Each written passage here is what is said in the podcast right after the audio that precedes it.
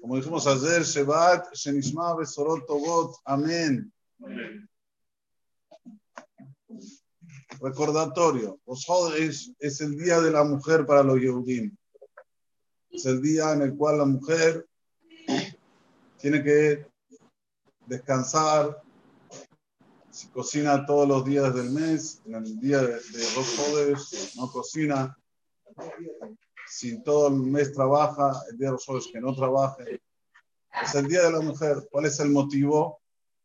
El motivo porque cuando a Israel hicieron el pecado del becerro de oro, fueron a buscar las alhajas de las mujeres.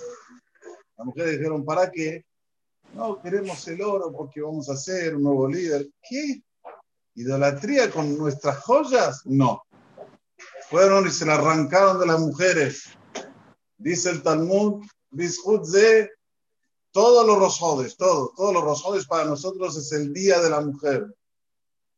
No es un día al año, son mínimo 12 veces al año, a veces son 13, por si es un año sexto. Aparte, los tres regalim que tenemos, los tres hagim, también es el Día de la Mujer. Hay que comprarle joyas, hay que comprarle ropas bonitas. Entonces tenemos 16 veces o 15 veces el Día de la Mujer. También recordatorio que en los jodes es un día en el cual nosotros también los hombres tenemos y debemos hacer una comida especial para el día de hoy. Si todos los días comemos rápido, este día tranquilo, come bien con pan para decir Birkat Amazon, decir Aleve Yabó. Este día tiene un día de Kedushá mayor. ¿Cuál es? ¿Dónde está la prueba que Rosh tiene un día de, es un día de mayor? Que hoy abrimos el Sefer Torah. ¿Y cuántos subieron? ¿Cuántos subieron, Dani, en el Sefer Torah? Cuatro. Generalmente, día de semana, ¿cuántos suben? Tres. ¿Por qué subieron cuatro? porque tiene un nivel superior a cualquier día de semana. Cada vez que vos ves que suben más en la Torah, el nivel de santidad es superior. Entonces, Sheniva Hamishi suben lo mínimo, Cohen, de Israel. Los Jodesh suben ya cuatro, Cohen, de Israel y el Revi. Yom Tov, que tiene un nivel más superior, Lota hace con Melajá, no se puede hacer ningún tipo de trabajo, cinco, suben cinco. Kippur, que es un día de santidad mayor, ya que por hablar nos expía todos los pecados, suben seis. Shabbat, suben siete. Shabbat es lo máximo de Kedushá. La gente no sabe. La gente piensa que Kippur es más importante que Shabbat.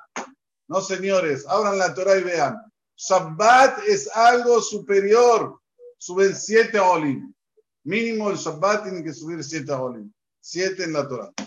Volviendo, Estamos ahora en las Makot y vamos para la Macá sexta. Dijimos que cada tres Makot por ahora no hace advertencia. Entonces, en la que viene ahora es la Macá de Shehin. Shehin quiere decir todo tipo de lepra, todo tipo de enfermedades en la piel del ser humano.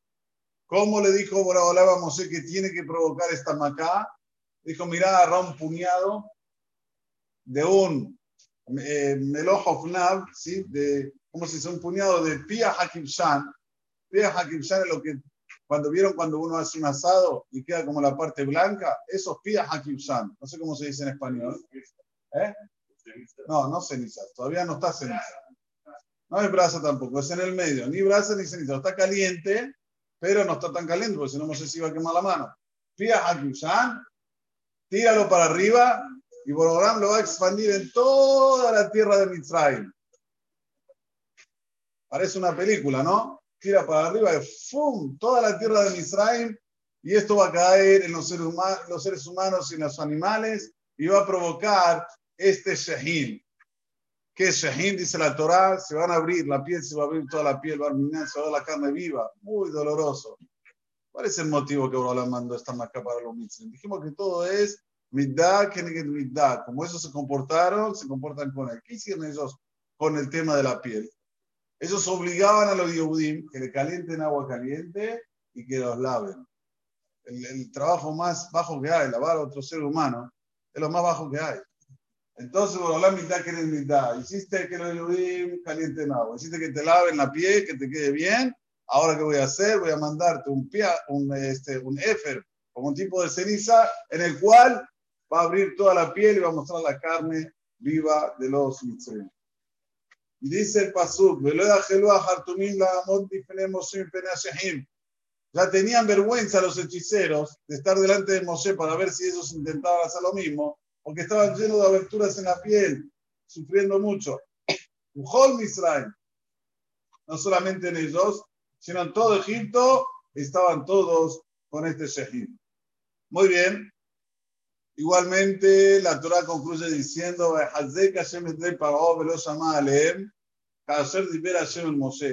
Hizo fuerte Hashem el corazón de Paró y no los escuchó a ellos, como le había anticipado Hashem a Moshe, que Paró, por más que él va a ver todas estas macot, no se va a doblegar, va a seguir firme en sus ideales, en sus conceptos, y no va a dejar al pueblo de Israel salir de Egipto. Ahora, algo que tenemos que colocar atención en esta Macá. Dijimos que esta es la Macá 6. Ustedes saben que nosotros tenemos dentro de los conceptos bíblicos Shisha Sidre Mishnah.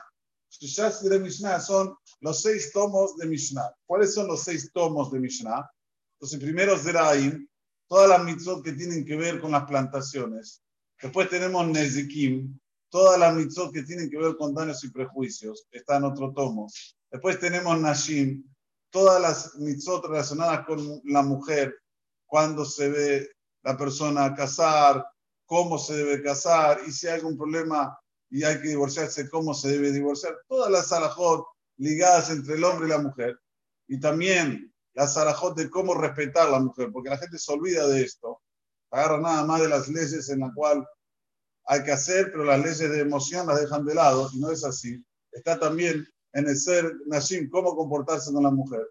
Porque yo siempre digo, y voy a hacer un paréntesis, si Borobolam nos mandó a este mundo para cumplir etapas, seguro que nos va a mandar el manual de cómo cumplir cada etapa y etapa. Y si no lo lees el manual, seguro que no va a dar cierto, seguro. Seguro, no hay aquí eh, tal vez deserto. No, una persona se compra un, cualquier producto y no sabe cómo se usa. Y agarra, él empieza a intentar, a ver, ¿qué hago? Pongo aquí, saco aquí.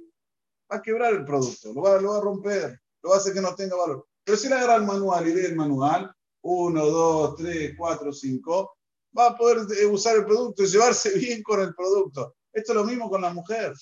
Con la mujer, el ser humano hasta que se casa vive solo. Es una etapa. Después viene otra etapa, que es convivir, que es otra vida, otro mundo. No es que es más o menos parecido. Otra fase, es otra vida, es como Tahiyat Metim, es como resurrección de los muertos. Estamos padeciendo ahora una nueva moda, los jóvenes se casan y después pasa un tiempito, ya se acostumbraron a la mujer, vamos a salir, vamos a salir, ¿qué problema hay? Vuelven a casa 4 o 5 de la mañana, la mujer sola en casa. A ver, ¿dónde se vio esto? ¿Dónde se vio estas cosas? ¿De dónde nació? Nació porque no leen el manual, el cabot de la mujer, el saber pensar en ella, el no dejar que, se, que esté, ¿cómo se dice?, machucada, que se ponga mal dentro de ella, respetarla, mismo en los momentos que no está bien, no mismo, principalmente en los momentos que no está bien. Cuando está bien, mi amor, mi vida. No está bien, ya está, me voy, salgo con los amigos. ¿Cómo es eso? Y créanme que yo recibo todos los días un llamado telefónico de esto. Todos los días, no estoy exagerando. ¿eh? Todos los días me llama un suegro o una, una esposa o alguien. Por favor, a ver si puedo hablar con mi marido, con mi yerno, con mi. Suada. Estamos viviendo momentos muy difíciles. Entonces necesitamos del manual. Necesitamos hoy del manual, porque es otra vida después de casado. Y así cuando uno se hace abuelo, es otra vida. Y es otra vida cuando la persona llega a una edad mayor. Todo esto es manual en la Torah, en lo que te va guiando y te va diciendo cómo usufructuar, cómo tener placer de la vida. Esto es Nashim. Después viene Kodashim, todas las cosas relacionadas con el Kodesh, cómo la persona se debe comportar. Después viene Taharot, que es la pureza, la pureza de la persona, la pureza del hogar, todo lo que está relacionado con pureza, que dígase de paso, Esto lo tiene solo Am Israel. No lo tiene el gentil. En el gentil no hay diferencia pureza e impureza. No hay. Si tocó un muerto que se va a impurificar. No, para ellos no, para nosotros sí. Hay diferencia. Cuando vamos al Beta Haim, lo primero que hacemos, si no estuvimos dentro de los 30 días, hay que decir una bendición. ¿Qué bendición se dice? Que aunque sea que ahora ustedes están debajo de la tierra, pero no se preocupen, algún día que Borolán decida, ustedes van a resucitar. Y cuando van a resucitar, se van a purificar. Y ahí dice, concluye diciendo, bendito sea Hashem que va a resucitar a los muertos. O sea, para nosotros hay etapas en las cuales el hombre está puro, el hombre está impuro y tiene que purificarse. Y eso está arot. Y no solamente el hombre, también la mujer. Hay etapas que está pura, que está muy impura y tiene que purificarse. Después tenemos, ya dije todo, ¿no? Sí, ya dije todo. ¿Eh? Moed dije. Ah, entonces de nuevo. Zeraim, Nezikim, eh, Nashim, Moed, Kodashim y Taharot. Moed, que son las festividades, las festividades nuestras. Por ejemplo, Pesa, hay Masajet Pesahim, Shavuot, Sukkot, Masajet Sukkah. Todo lo que nosotros tenemos de, de, de festividades están en el Talmud que te la explican cómo debes proceder, porque en la Torah no te dice nada de cómo proceder en los Hagim. La Torah son títulos. Haga su cota, deja. Hacete una festividad de las cabañas. Pero ¿cómo? ¿Cómo hay que hacer la cabaña? ¿Cómo es cayer? ¿Cómo no es cayer? Todo esto está Maseret Sukkot. Lo mismo, Lo mismo pesa. Pesa, ¿cómo se hace pesa? ¿Qué hay que hacer con el Hametz? ¿Qué hay que hacer? Todo esto está en Maseret Pesajim. Tiene su tratado específico volviendo, Paró, si quería algo, quería desterrar la Torah. ¿Cómo sabemos? Que cada vez que, que Moshe iba de él y le decía, Salah a ve Abduni, por favor, manda, dijo Dios, manda a mi pueblo para que me sirvan. ¿Qué le decía? Para que me sirvan cómo? Nos va a entregar la Torah. Vamos a ir a tres días de aquí. Borolam va a entregar la Torah. No va a decir nuestras leyes. No va a decir cómo debemos proceder. No, no los dejo ir. Y esta lucha es hasta hoy en día, señores. No es una lucha que pasó, historia. Hoy tenemos una lucha muy fuerte. Tenemos la Torah, que es lo más grande que hay, que es la, la, inteligencia divina. ¿Hay algo que se puede comparar a la inteligencia divina? Uno de los fundamentos básicos de nuestra religión, del judaísmo, es que la Torah es Emet. La Torah es verdadera. Mosé Emet, Torato Emet, en Elohim, y fuera de Akadosh Baruj no hay otro Dios. Entonces, si nosotros tenemos este concepto bien claro, ¿qué debemos hacer? Enseñar la Torah, lo que aprendemos, lo poco que sabemos, pasarlo para los demás, para que la gente tenga el placer de la vida. Escúchenme bien. El placer de la vida, no la mamá, no, la mamá, déjalo. Que se lleve bien con su mujer, que se lleve bien con, con todos los que lo rodean, que se lleve bien Sí, hay momentos de alteraciones, seguro, es un ser humano. Pero cuando él sabe lo que está escrito en la Torah, ¡pum! lo va a frenar. Lo va a frenar, si no, no hay freno. Esto es lo que Borodalán manda con Makat Shahim. Shahim es la abertura, en lo cual vos no querías, vos querías cerrar todo, vos querés que no, que lo único que prevalece es el físico, lo material y todo lo demás no. Bueno, yo te voy a mandar una Macá, te voy a mandar una plaga en la cual lo material jalas, no existe más. Porque entiendan, lo material es la piel del ser humano. ¿Cómo sabemos? Ahora, perdonen, pero lo tengo que decir para que se entiendan. Ahora una mujer bonita, ojos azules, no sé, lo que ustedes pintan como bonita, y ponerle una piel de una mujer de 100 años, ¿va a ser bonita? Toda arrugada, toda, ya pasó su vida. ¿Es bonita, Miguel?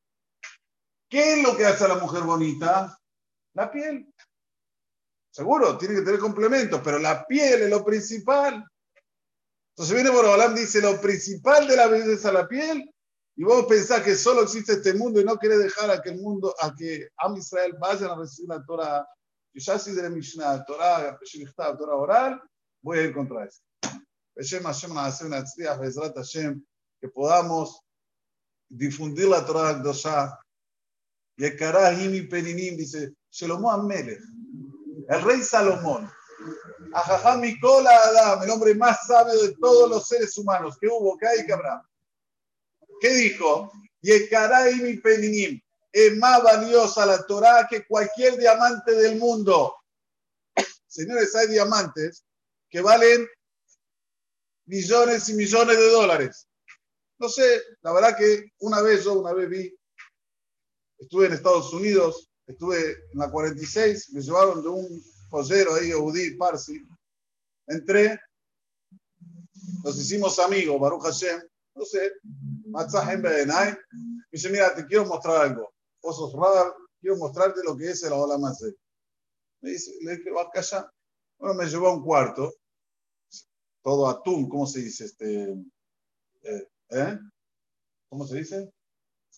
Con seguridad, no. Con, eh, ¿Cómo se dice? Que vos entrás y si no tenés llave adentro no salís más. O sea, blindado. blindado, muy bien, blindado. Entonces, entramos, estaba todo oscuro. Yo prendí la luz, no veo nada. Dice, no, te quiero mostrar algo. Abrió la caja fuerte, sacó un diamante así. Se iluminó la pieza. Bajior, ¿qué es esto? Le digo, esto vale 200 millones de dólares. Le digo, ¿Lo tenés aquí? Dice, sí, por ahora me cuido. Esto es una demostración de lo que es la Torah más que eso. La Torah, y el Karai, mi penín. ¿Quién lo dijo? No lo dije yo. Shelomo Amelech. Por eso que siempre nosotros tenemos que basarnos en los grandes nuestros para saber el valor de las cosas. Porque nosotros no sabemos del valor de las cosas. No sabemos, no tenemos noción. Entonces, cuando uno se, va, se basa en, lo, en, el grande, va entender la, el valor de las cosas. Como en todos los negocios, una persona no sabe hacer negocios. Pero si va a ser alguien grande que sí sabe hacer negocios, va a aprender a hacer negocios y le va a dar valor a los negocios. Que tengamos esto siempre en mente. Amén. Que que. De